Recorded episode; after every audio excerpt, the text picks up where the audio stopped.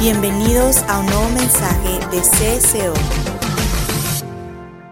¿Están listos para, para entrar en la palabra de Dios esta mañana? Perfecto. Padre Santo, gracias por esta oportunidad de acercarnos a ti, a tu palabra, Dios. Te pedimos en el nombre de Jesús que tú nos hables a través de ella. También úsame a mí, Dios. Háblanos a través de tu Espíritu Santo también. Danos oídos para escucharte, un corazón sensible para estar en comunión, contigo, Señor, y recibir lo que tú tienes preparado para nosotros hoy. Que esta palabra no caiga en tierra dura de nuestro corazón, sino en, una tierra fértil y que produzca mucha, mucho fruto, una gran cosecha en nosotros y también hacia los demás, para que otros a través de nuestra vida también te conozcan a ti. Te lo pedimos en el nombre de Jesús. Y todos dijeron, amén y amén. Los juniors y adolescentes ya pueden salir, por cierto, ¿de qué lado?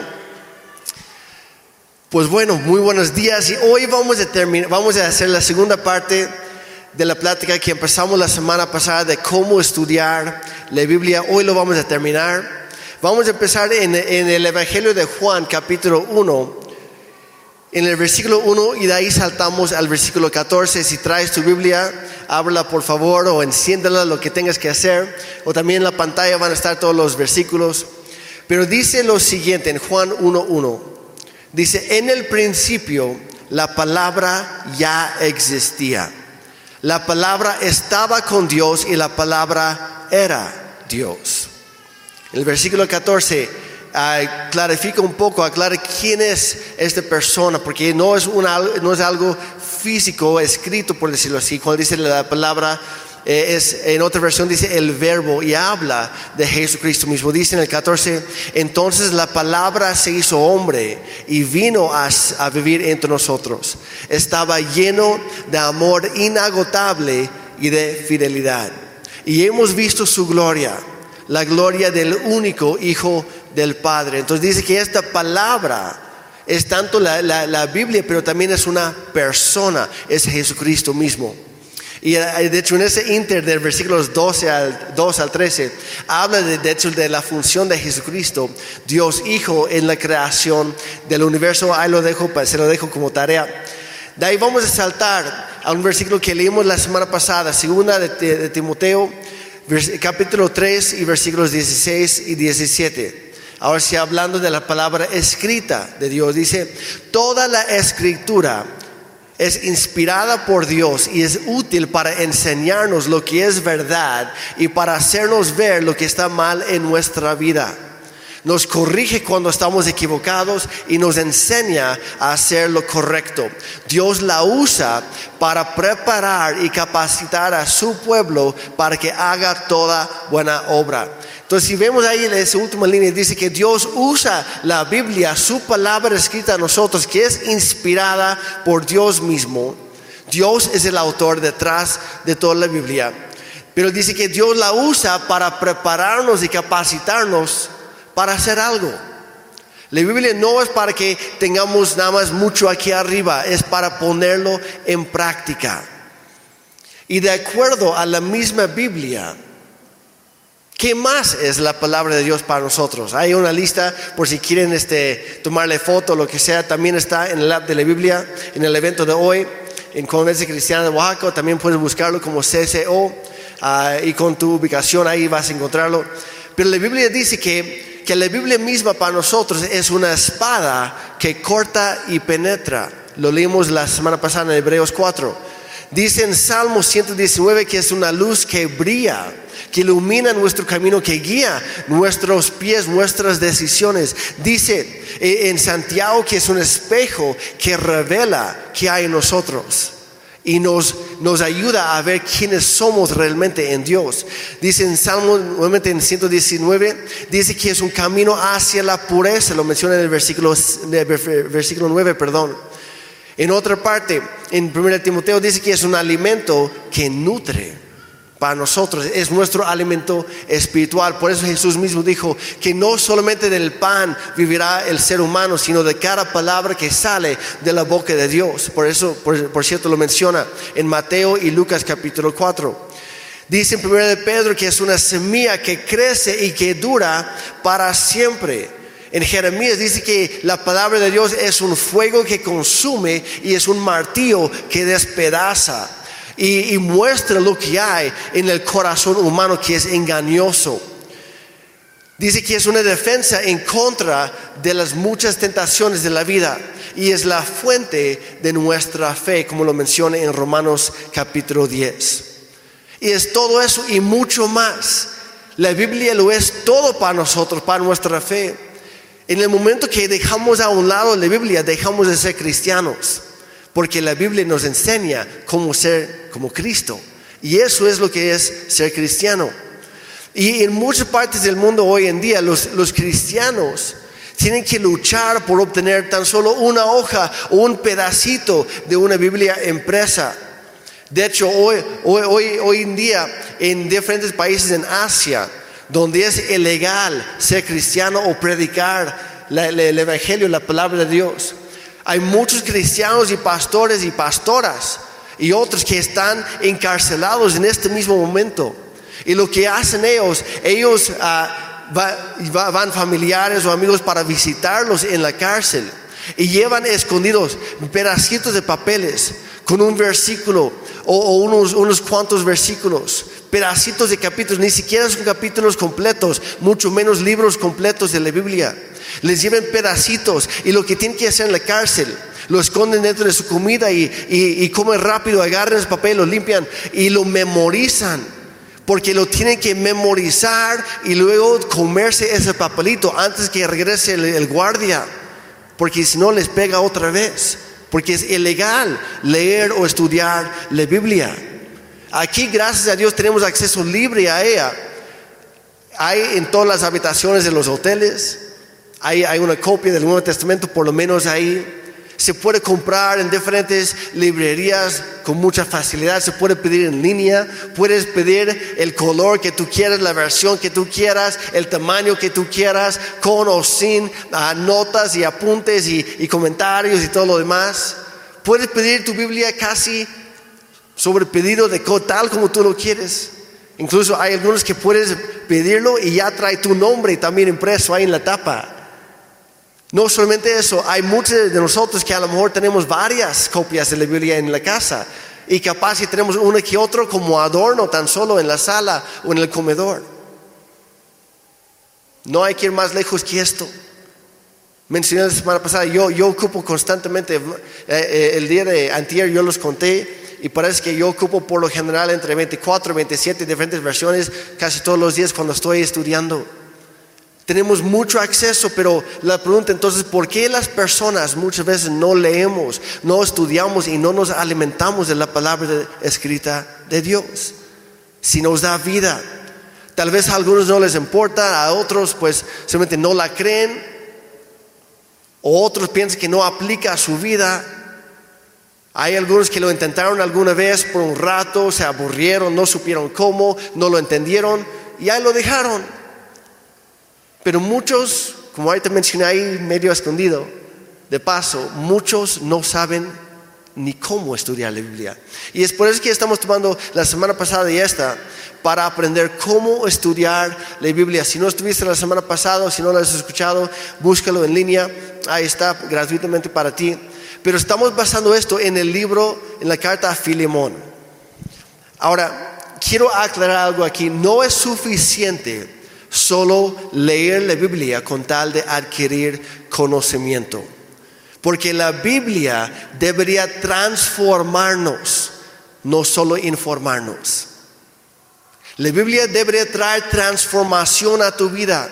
Si lo único que está haciendo es, dándote algo, si estás aprendiendo algo de conocimiento, información, de nada sirve. Al contrario, te está haciendo más mal que bien.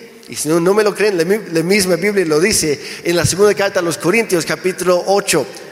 En la, en la, última parte del versículo 1, dice, mientras que el conocimiento nos hace sentir importantes, y yo conozco a muchos cristianos que se sienten muy importantes porque saben mucho aquí arriba, y saben que son los peores cristianos, porque no lo ponen en práctica. Lo tienen todo aquí arriba, pero no lo viven. Dice, pero es el amor que fortalece a la iglesia. En otra versión dice que el conocimiento envanece o trae orgullo a nuestra vida, pero el amor edifica. Y el punto en todo esto, eh, el pastor Rick Warren lo, lo resumió de esta manera. Dijo, la Biblia debería agrandar nuestro corazón, no inflar nuestro ego. La Biblia debería agrandar nuestro corazón, no inflar nuestro ego. Y hace eco de lo que escribió el apóstol Santiago en su carta del primer capítulo, versículo 22, cuando dijo, cuando escribió, no se contenten solo con oír la palabra, pues así se engañan ustedes mismos. Llévenla a la práctica, llévenla a la práctica. Y cuando la ponemos en práctica, ahí es cuando empieza esa transformación en nuestra vida. Mientras tú no lo aplicas, no va a cambiar nada. Ahora, la oración es clave para el desarrollo de tu relación con Dios. Pero si oras todos los días y nunca estudias tu Biblia y no, nunca, por ende, aplicas lo que la Biblia dice, nunca vas a crecer. Te vas a sentir como una persona muy espiritual pero espiritualmente hablando va a ser una persona bien flaca, bien debilitada, porque no estás comiendo carne espiritual, no te estás nutriendo, eso viene de la palabra de Dios. La semana pasada les di cinco pasos de cómo estudiar la Biblia. Los voy a repasar muy rápidamente. Número uno, escoge una versión que sea fácil de entender. Escoge, número dos, una hora, un lugar y un plan para estudiar. Número tres, entiende el contexto. Cuatro, lee lentamente y haz preguntas. Y cinco, ora y pide a Dios que te hable y luego aplica a tu vida esta nuevamente lo que Él te está enseñando. Así que después de la plática de hace ocho días, yo espero que hoy todos traigan una versión que puedas entender fácilmente. ¿Quién trajo una, una versión? Incluso si es en celular pero te, esta semana te diste la tarea de buscar una versión que tú puedes entender. Ahora, si ya la, la tenías, perfecto, no hay que cambiarlo. Y también espero que esta semana hayas empezado a desarrollar el buen hábito de establecer lo siguiente. Una hora específica, sea en la mañana antes de ir al trabajo, a la escuela, en la tarde cuando estés tranquilo, sin ocupaciones, o en la noche cuando ya después de que los hijos ya estén en cama. Pero ojo aquí, no escoges un horario en que tú te sientes bien cansado. También hay que escoger un lugar específico. Puede ser el comedor con tu café o en tu sala.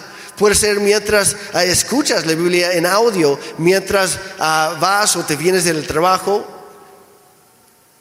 Eh, si voy a mencionar, voy a aconsejar de preferencia que tu lugar especial para estudiar la palabra de Dios no sea dentro de tu cama, arropado por las cobijas, bien, bien acurrucado, bien calentito, porque te vas a quedar dormido todos los días. Y no, no es la paz de Dios sobre tu vida. Como algunos lo entendemos a veces. No es que tengo mucho paz, no, eso no es paz, eso es flojera. Entonces hay, hay que ser intencionales en todo esto. También parte de eso es escoger un plan específico, este que es ser intencionales. Encuentra la manera en que mejor estudias tú. Todos somos diferentes. No, no hay un plan, un mejor plan que funcione para todos. Todos somos diferentes y va a haber algo diferente que funcione para cada quien. Puede ser los devocionales, puede, puede, ser leer capítulos o libros completos, puede ser la Biblia cronológica. Alguien la semana pasada me preguntó a este pastor, entonces ¿es válido tratar de leer la Biblia de corrido, cronológicamente? Le dije, claro que sí, yo lo estoy haciendo. Claro que sí, nos ayuda, a mí me ayuda mucho. Pero hay que tener un plan. Si no tienes un plan, nunca vas a avanzar en la vida. Hoy lo que quiero darles son cinco maneras de acercarte a la Biblia, por si no sabes cómo empezar. Todo es muy práctico. Número uno, puedes empezar con un libro de la Biblia. Y nuevamente, si estás empezando, pues escoge un libro corto para que te dé ánimo de empezar a hacer uno más largo. No empiece con Salmos. Sobre todo Salmos 119, que es el capítulo más largo de toda la Biblia. Tiene más de 170, creo que son 172 versículos. Te tardas una hora en leer un capítulo. Y luego si haces eso, si empiezas ahí, vas a pensar, híjole, si todos son así, nunca voy a acabar. Esa es la cosa, no todos son así. De hecho, ningún otro es parecido a Salmo 119. Salmo 117, de hecho, dos capítulos anteriores, es el capítulo más corto de toda la Biblia. Tiene un par de versículos nada más. Encuentra algo para empezar, cobra ánimo y de ahí sigue, sigue con otra cosa. ¿Sale? Entonces puedes comenzar leyendo, por ejemplo, la historia de Dios, la creación y los fundamentos que encuentras en Génesis y Éxodo. Hay muchas historias, es muy fácil de leer. Puedes escoger, eh, empezar más bien en el Nuevo Testamento si gustas, leyendo los Evangelios. Yo te recomiendo el Evangelio de Juan, porque él también en los primeros versículos, como ya leímos, él pone los fundamentos del por qué Cristo vino a esta tierra. Puedes, leer los libros de, Proverbios o Santiago si estás buscando sabiduría muy práctica. Ahora, si estás pasando por un tiempo de dolor o estás buscando empezar ese tiempo de devoción con Dios, una vida entregada a Él, o de alabar, adorar a Dios, pues ahí sí clávate en los salmos. Ahora, si de plano, si lo que tú quieres es algo de carne, bien gruesa sota, ese, ese, ese, ese ribeye espiritual, y no es para todos, porque hay que empezar con mordidas pequeñas, ¿verdad? Pero si tú quieres mucho alimento, pues ahí sí clávate completamente en Romanos. Alguien dijo hace años, un, maestro de la Biblia, si tú puedes entender y comunicar y explicar Romanos, ya tienes para toda la vida.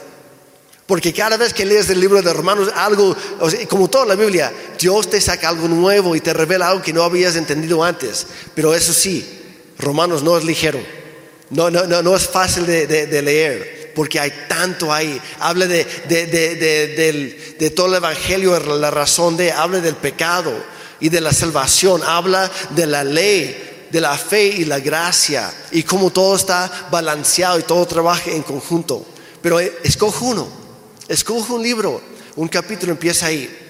También puedes estudiar, en lugar de un libro específico, puedes estudiar la vida de un personaje en la Biblia. Ahora, hay algunos casos que es lo mismo, como Ruth o Esther, tienen libros dedicados a ellas, pero también hay otros personajes como los profetas, Elías, Eliseo, o también puedes ah, estudiar sobre la vida del apóstol Pedro, el apóstol Juan, en los hechos y en sus epístolas, sus cartas que escribieron, y, y sacar provecho de sus vidas, por eso está ahí.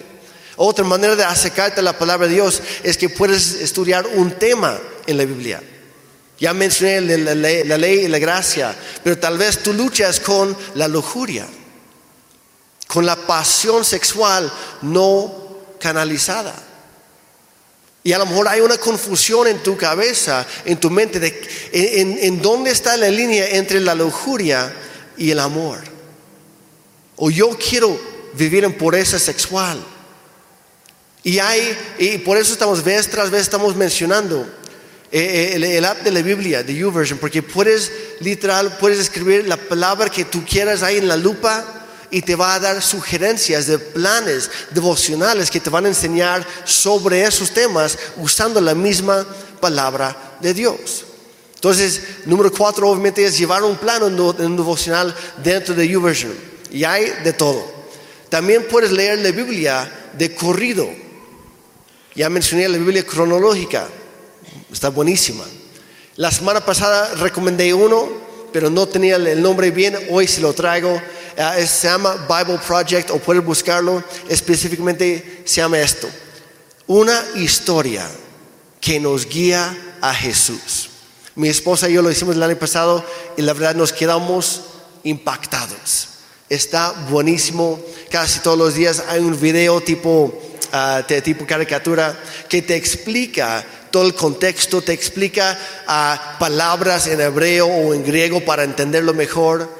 Y vas a empezar, empezar a entender la Biblia como nunca antes. Hay, varios que llevan la Biblia en un año, de Nicky Gumbel con su esposa, también está muy bueno. Está pesado, entonces hay, hay para todos. Y el punto en todo esto es que si lo que tú estás haciendo actualmente, si no está funcionando, Cambia tu plan. Intenta otra cosa. No sientes, híjole, si no lo termino soy el peor pecador de todos los cristianos. No. Si no te está funcionando, cámbialo. Busca otra cosa por mientras. Ya más adelante regresas a esa y, ya lo terminas, no pasa nada. Pero escoge un plan o cambie de plan, algo que funciona para ti. Empieza hoy mismo en la tarde o mañana mismo en la mañana. Levántate temprano, cambia hábitos. Y cada nuevo hábito empieza con un día, con una vez que lo haces, ya de ahí le sigues y le sigues. Haz un plan, cuándo, dónde, qué, qué vas a estudiar y luego hazlo. La semana pasada comenzamos a aplicar todo esto a la, a la carta a Filemón. Hoy lo vamos a terminar. Y lo voy a retomar eh, regresando a los cinco puntos a, anteriores de cómo estudiar la Biblia. Al número tres, porque al parecer eh, eh, la semana pasada les empecé a contar una historia para, para, para enfatizar esto y nunca la terminé. Me quedé con la duda en mi mente, yo la terminé. Creo que el día después o más tarde ese día, no me acuerdo, pregunté a mi esposa, pregunté a Pau y otros, realmente terminé la, la historia y todos me dijeron, no, nos dejaste a todos como, ¿y ahora? Entonces, por eso es importante entender el contexto.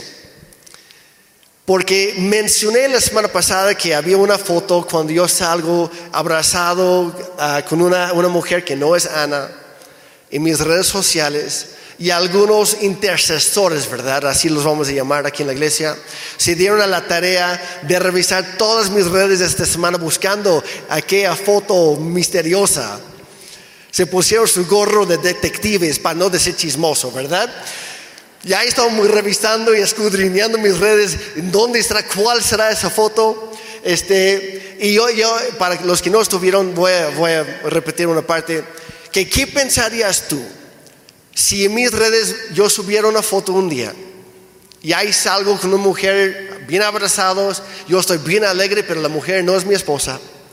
Y abajo no hay una descripción de la foto, no hay, no hay nadie etiquetado.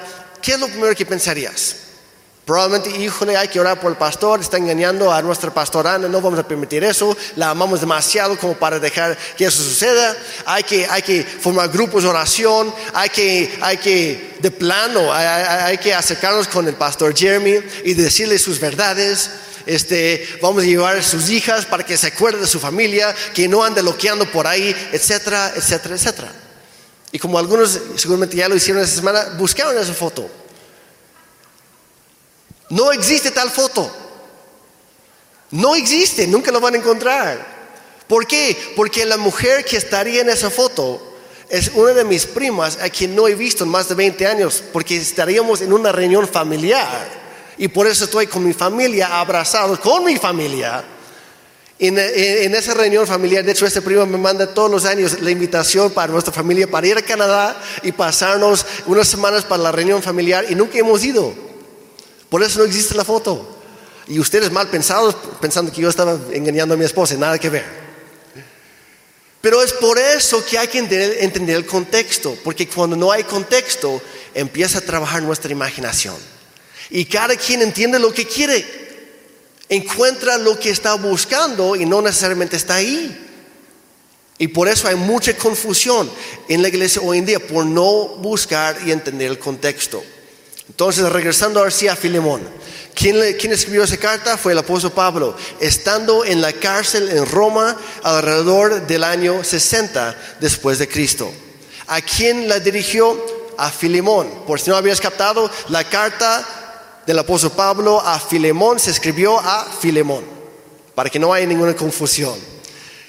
Y también se escribió a la iglesia que se reunía en su casa y también a algunos líderes que él menciona en la carta al principio y también al final. ¿Cuál es el propósito de esta carta, este libro muy corto? Es atender sobre todo el asunto de un tal Onésimo. ¿Quién era Onésimo? Era un esclavo que era, propiedad de Filemón, que era un hombre, era un cristiano, pero era, un hombre rico y tenía varios este, sirvientes en su casa. Dentro de ellos estaba Onésimo, que era, había sido vendido como esclavo. Pero Onésimo le robó a Filemón. Entonces era ladrón. Y luego huyó de la escena del crimen. Entonces se convirtió en fugitivo. Y estaba siendo buscado por la ley, la- la- las autoridades romanas. Ahora, para este entonces, cuando Pablo escribe su carta, Onésimo ya había tenido un encuentro con Pablo y un encuentro con Cristo. Y ya era cristiano, ya era otro. Pero parte de la carta a Filemón, Pablo le está diciendo, tienes que perdonar. Y en sí la carta en sí habla de eso, del perdón. Entonces hay que entender el contexto. Número cuatro, eh, mencionamos que hay que leer lentamente y hacer preguntas y después orar y pedir a Dios que nos hable y luego ponemos en práctica, lo aplicamos en nuestra vida, lo que Él nos enseña. Entonces vamos a, regresar a Filemón, a versículo 12, hay un solo capítulo, hay 25 versículos en todo, el libro, no es muy largo. La semana pasada leímos hasta el 11, hoy vamos a empezar en el versículo 12. Pablo escribiendo dice lo siguiente, ahí para que me acompañes en tu Biblia o aquí en la pantalla, dice, te lo envío, está hablando de Onésimo, te envío a Onésimo de vuelta. Al que estabas buscando como fugitivo, yo te lo envío de vuelta, dice. Y con él va mi propio corazón. Quería retenerlo aquí conmigo mientras estoy en cadenas por predicar la buena noticia, el Evangelio. Y él me hubiera ayudado de tu parte. ¿Por qué? Porque Filemón era el amo. Dice, pero no quise hacer nada sin tu consentimiento. Como vimos la semana pasada, le sigue echando sus flores, por decirlo así, a Filemón. Le sigue buscando caer bien. Le sigue buscando tener el derecho de hablar a su vida. Y lo hace por medio del respeto. No lo exige. Podría. De hecho, en los versículos anteriores dice, podría exigírtelo, no lo haré. Te lo pido como un favor, dice. Dice, preferí que ayudaras, Filemón, de buena gana y no por obligación. Parece que tú perdiste a Onésimo por un corto tiempo. Me encanta esto. Para que ahora pudieras tenerlo de regreso para siempre. Pero no como esclavo y aquí Pablo hace referencia al hecho de que Dios puede tomar las cosas malas de nuestra vida, las cosas dolorosas, las traiciones incluso, los engaños, las decepciones, las enfermedades, las pérdidas, de todo. Pues Dios puede tomar todo lo malo que hay en nuestra vida y hacer que todo obre en conjunto para nuestro bien, porque amamos a Él, como dicen Romanos, que Pablo, por cierto, también escribió. Mi, afán hoy es ayudarles a conectar los puntos. Toda la Biblia está conectada. Sigue diciendo el versículo 16, dice, el onésimo, que su, acuérdate, su nombre significa útil o provechoso. Dice, él ya no es como un esclavo para ti. En versículos anteriores dijo, un esclavo inútil para ti. Dice, es más ahora, es más que un esclavo, es un hermano amado. Y Pablo aquí habla de que Filemón, en la vida de Onésimo, yo lo conozco, ha estado trabajando conmigo, yo lo puedo comprobar. Ha habido un cambio en su, en su vida, en su corazón, en su forma de ser. No es, no, no es el mismo que escapó de ti, de la justicia, de tu casa. No es el mismo que abandonó todas sus responsabilidades. No es el mismo que antes, ha cambiado. Ya no es un esclavo, es un hermano. Dice, especialmente para mí, dice Pablo. Ahora será de más valor para ti como persona y como hermano en el Señor. No, vuelva a llamarlo esclavo. Dicen, ya no es esclavo, ya no le digas así, no lo mires así, no le trates así, no le hables así. Todos tenemos un pasado. Pero todos tenemos un glorioso futuro en Cristo Jesús. Y Dios es quien nos va renovando y transformando de acuerdo a su perfecta voluntad. Vamos a saltar al versículo 18. Dice, Pablo dice, Filemón, si él, si Onésimo, te perjudicó de alguna manera o te debe algo, cóbramelo a mí. Cóbramelo a mí. Ahora, hay, hay que darnos cuenta que también mencioné la semana pasada, que Pablo también es quien habló de Cristo a Filemón. Y Pablo era el padre espiritual tanto de Filemón como de Onésimo. Y tenía autoridad ahí. autoridad espiritual y también relacional. Y él está diciendo, si este, si este cuate, maltratado por muchos antes porque era esclavo, y los esclavos no tenían derechos, eran propiedad, tristemente. De la misma manera que hoy en día existe la esclavitud, la trata de personas y todo eso. Hay muchas personas, no, no, no es correcto, en algunos lugares es legal, pero eso no lo vuelve moral es incorrecto delante de Dios. Y solamente porque la Biblia habla de esto, no significa que lo apruebe. Al contrario, en el Antiguo Testamento decía que todos los judíos, o en el Nuevo Testamento también Pablo escribe, todos los cristianos que tenían esclavos no debían tratarlos como personas que no tenían derechos. Al contrario, debían tratarlos como hermanos en la fe. Levantándoles, dándoles un, un valor que la misma sociedad no les daba a esas personas. La Biblia debería transformarnos y aquí está diciendo, si Él te debe algo, yo voy a cubrir la deuda. Cóbramelo a mí. Dice, yo Pablo escribo esto con mi propia mano. Yo te lo pagaré, Filemón. Yo te lo pago. Dice, y no mencionaré que tú me debes tu propia alma. Y pon las cosas en, en contexto. Ahí en el dice, Filemón, acuérdate que yo te hablé de Cristo. Si no hubiera sido por mí, por la gracia, por la oportunidad que Dios me dio, si yo nunca te hubiera hablado de Cristo, ¿qué crees? Tú estarías perdido en tus pecados. Acuérdate de eso. Dios te ha perdonado. Te conviene perdonar a Onésimo. De la misma manera dice, como yo, yo, yo fui, te busqué, te hablé de Cristo. Ahora tú ponlo en la práctica con Onésimo. Y Pablo está, está diciendo aquí, dice, voy a pagar una deuda que no es mía para pagar, no me corresponde. Y como cristianos muchas veces nos ponemos en ese papel de, no, pues no es problema mío, no es asunto mío, no, que el otro lo arregle, él lo causó, él lo provocó, pues ya hay de él. Y Pablo dice, no, no, no, yo voy a tomar la iniciativa. Así lo que Dios ha hecho en mi vida, yo quiero hacer para ti para otros. Está diciendo, voy a pagar una deuda que no me corresponde pagar. ¿Te recuerda de alguien?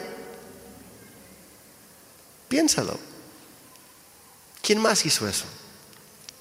Jesús. E-, es el mensaje central de toda la Biblia. Jesucristo pagó una deuda que no le correspondía. ¿La deuda de quién es? La tuya, la mía y de todos.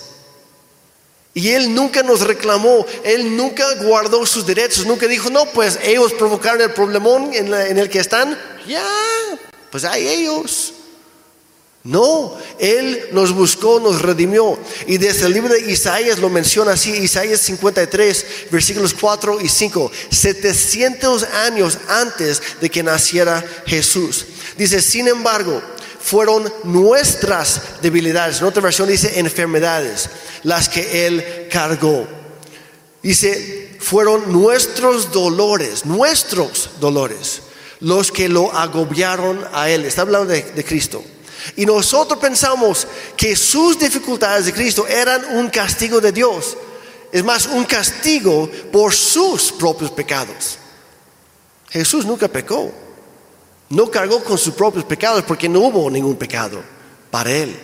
Cargó con los nuestros. Dice, pero él fue, Cristo fue traspasado por nuestras rebeliones y aplastado por nuestros pecados. Fue golpeado para que nosotros estuviéramos en paz fue azotado para que nosotros pudiéramos ser sanados. Y si, si un recuento de cuántas veces en esos dos versículos menciona nosotros o nuestro o un verbo de nosotros. Y lo compara en cada ocasión con Cristo que no lo merecía.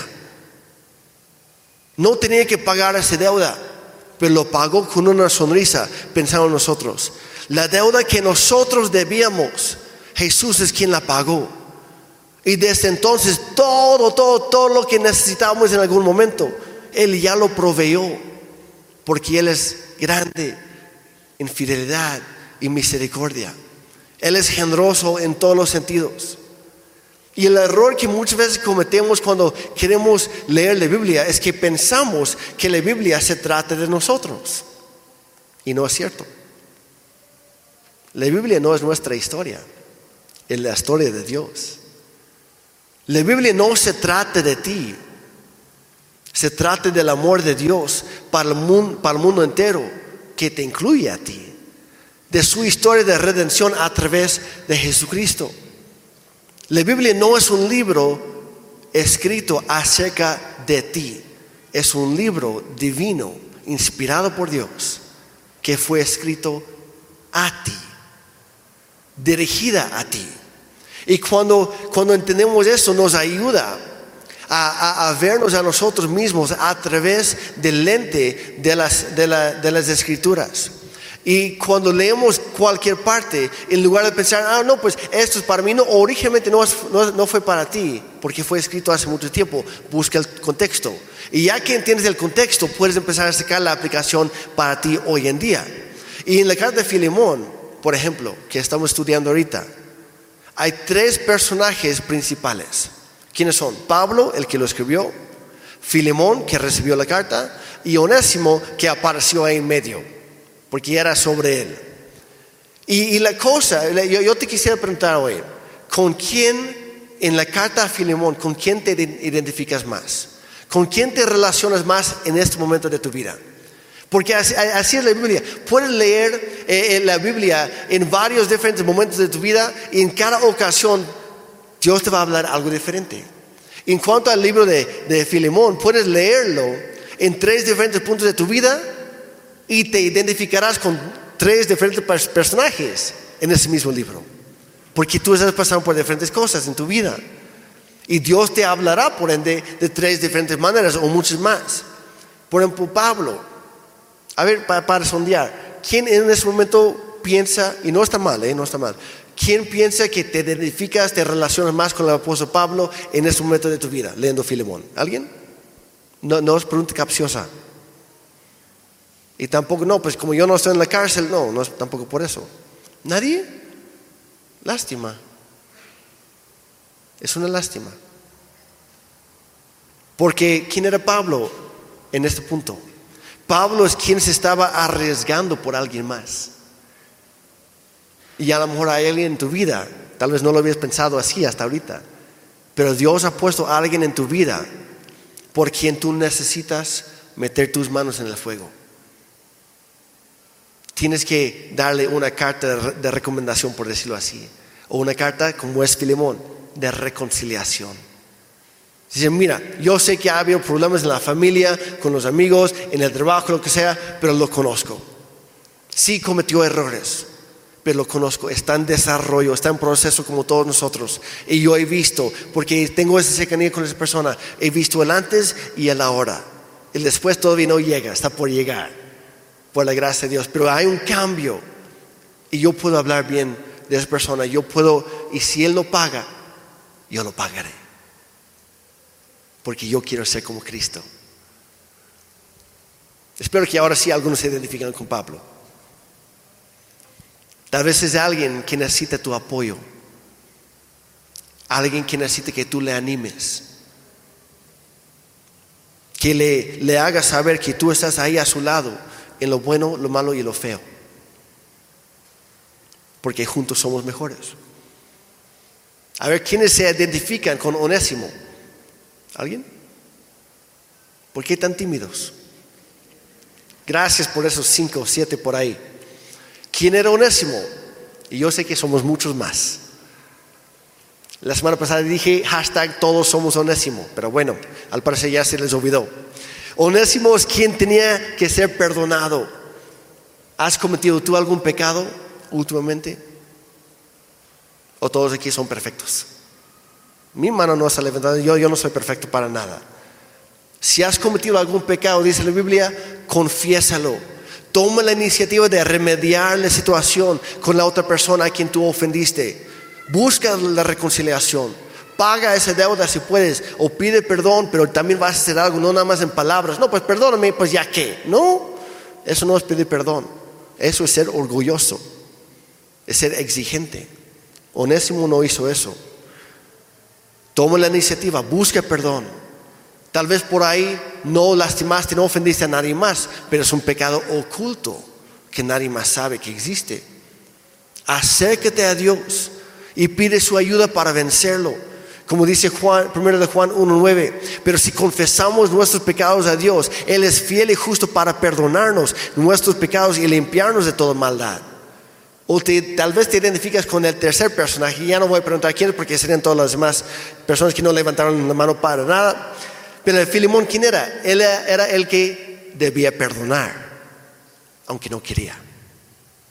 Al principio, hay alguien que te ha lastimado a ti, te ha traicionado, te ha engañado, te ha utilizado, te ha tratado como tapete, como lo que sea, perdónalo.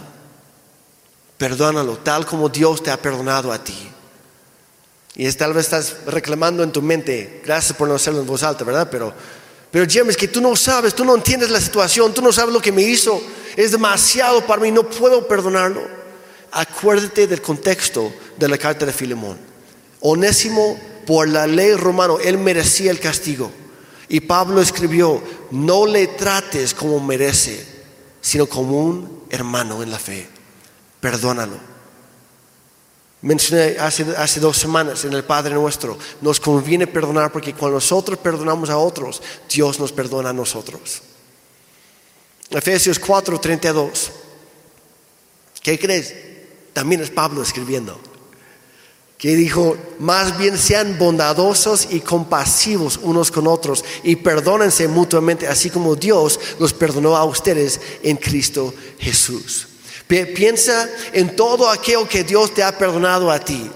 Si necesitas más inspiración, pues nuevamente agarra tu teléfono o tu tablet, busca en el app de la Biblia cómo perdonar a las personas que odio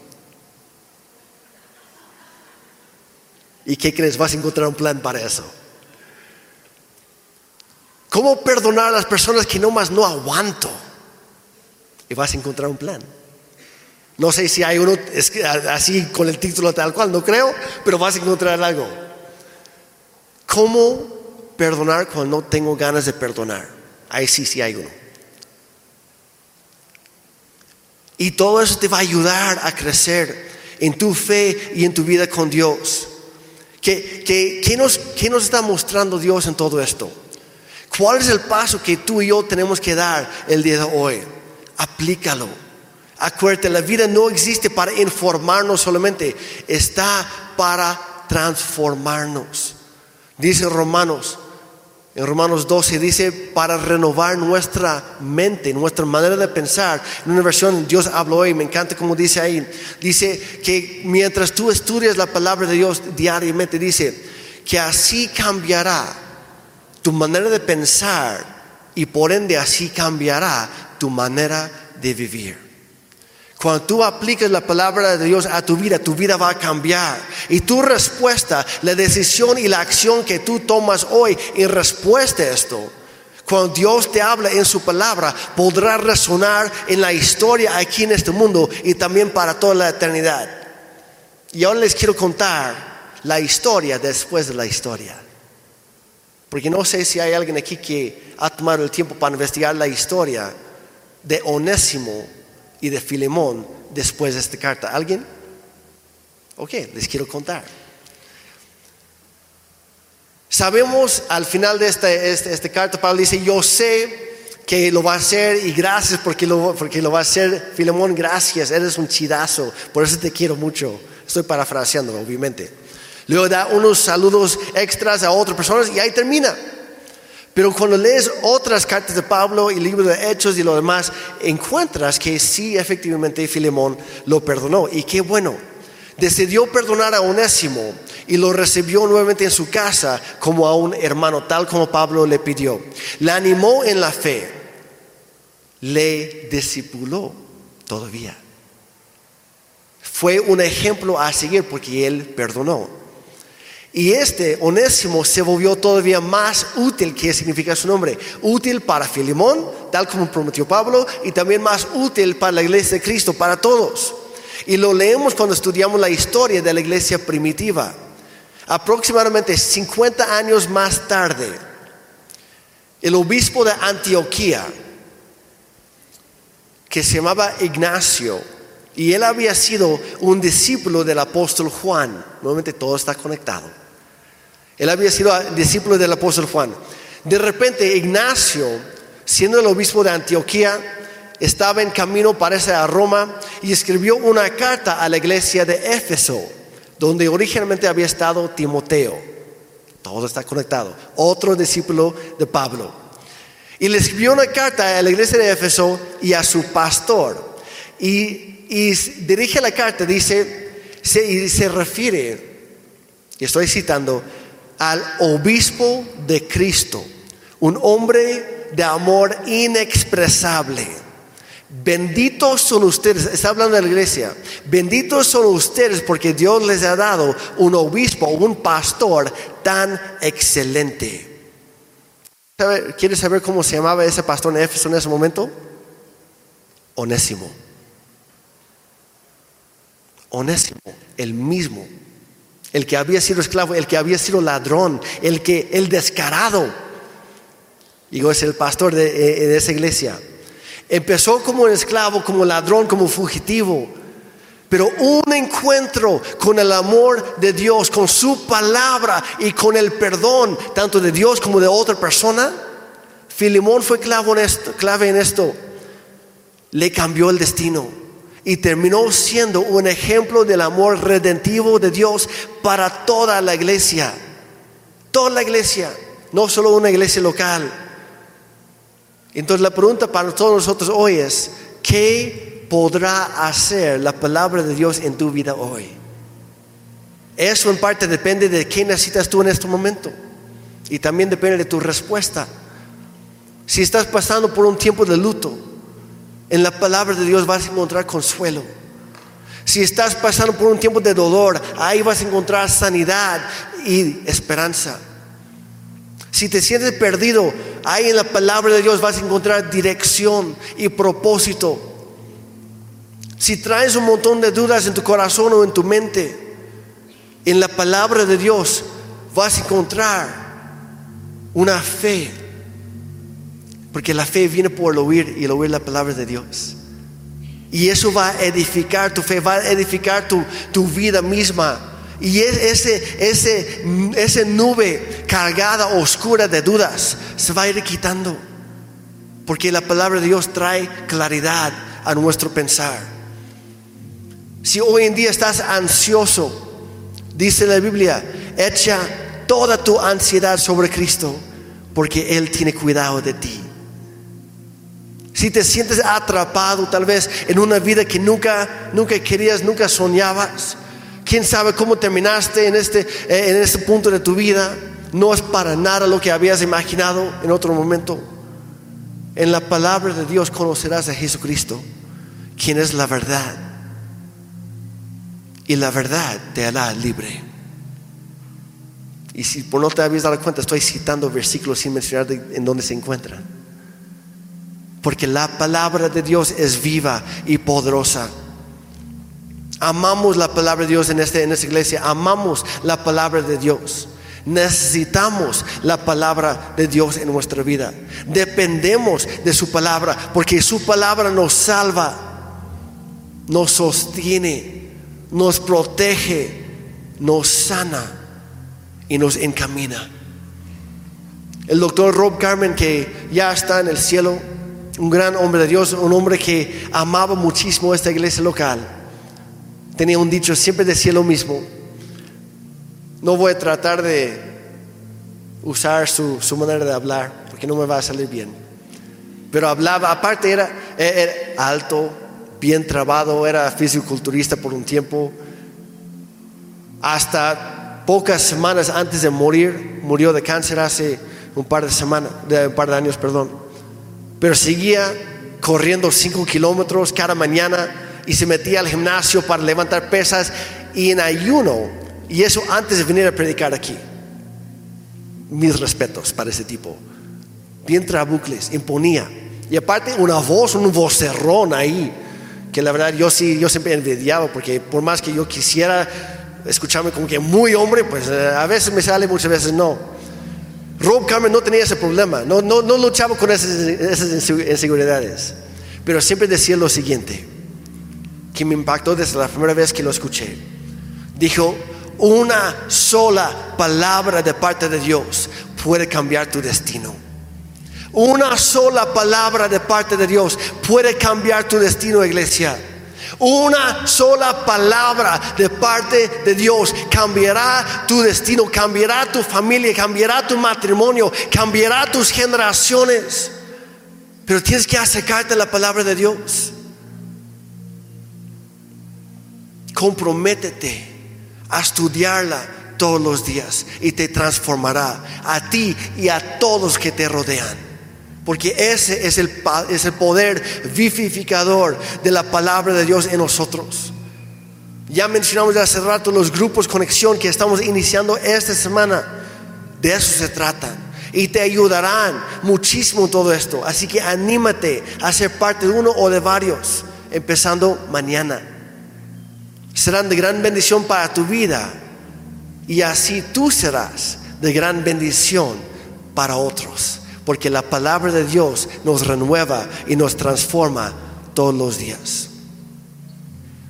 Hay solamente dos cosas que van a durar para siempre. Dos cosas en todo este universo, en toda la creación, hay dos cosas que duran para siempre. Uno es el alma de cada persona que Dios ha creado en cualquier momento, a lo largo de la historia y los que vienen del futuro. No, no del futuro, sino en el futuro más bien, perdón el alma de cada persona durará para siempre y vivirá para siempre o en vida eterna con Dios en el cielo o sufriendo para siempre en el infierno. El cielo tiene prisa. La Biblia no es solamente para ti.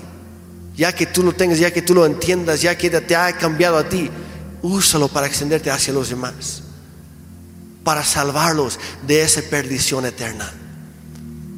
Y la otra cosa que dura para siempre es la palabra eterna de Dios.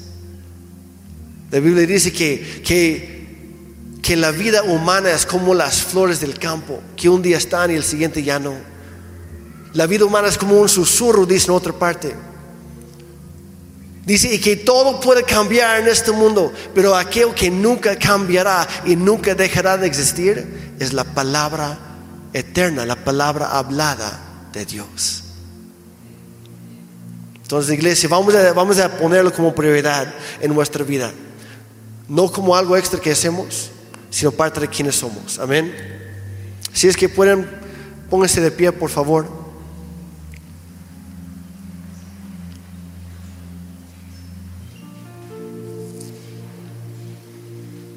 Padre, pone en nosotros ese deseo de acercarnos a tu palabra todos los días, en todo momento que tú seas nuestro, nuestra primera respuesta y no nuestro último recurso. Que te busquemos a ti en oración, al estudiar tu palabra, al, querer escucharte a ti hablarnos todos los días, porque tu palabra para nosotros es vida. Y nos da propósito, nos da esperanza, nos da todo lo que necesitamos y mucho más. Padre, gracias por tu palabra bendita. Pero no queremos tenerlo nada más como un libro extra por ahí no queremos tenerlo ni siquiera como un hábito, donde se pierde su valor. Ayúdanos a valorar tu palabra hablada a nosotros todos los días. Pone en nosotros esa hambre, ese sed por tu presencia. Y Dios, te pedimos en el nombre de Jesús que tú nos transformes a cada persona aquí. Que tú nos vayas cambiando día a día. Que tú renueves nuestra mente.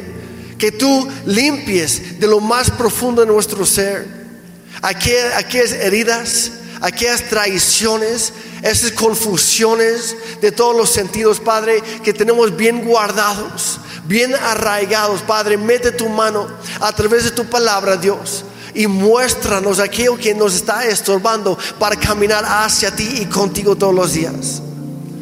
Padre, gracias por tu gracia la cual, nos, lo cual, la cual extiendes hacia nosotros para salvarnos, para perdonarnos.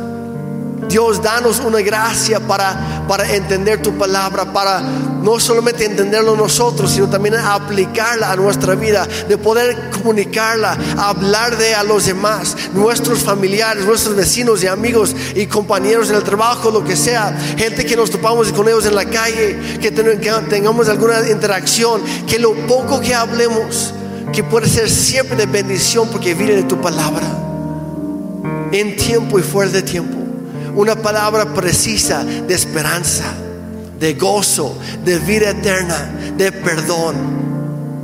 Porque tú nos has perdonado, Señor. Ayúdanos a perdonar a los demás. Ayúdanos a, llevarlo a la práctica. Te lo pedimos en el nombre de Jesús. Y también esta mañana, por si alguien aquí también. Señor, gracias porque tu palabra hecha carne, Jesucristo, vino a este mundo para vivir una vida perfecta y morir en nuestro lugar como criminal, pagando el precio de nuestros pecados. Hoy te damos gracias porque tú nos perdonaste desde la cruz, pero hoy hacemos ese compromiso contigo de vivir por ti todos los días, de buscarte, de, conocerte, no como una religión, sino una relación contigo, Dios. Enséñanos en tus caminos. Te lo pedimos en el nombre de Jesús. Amén.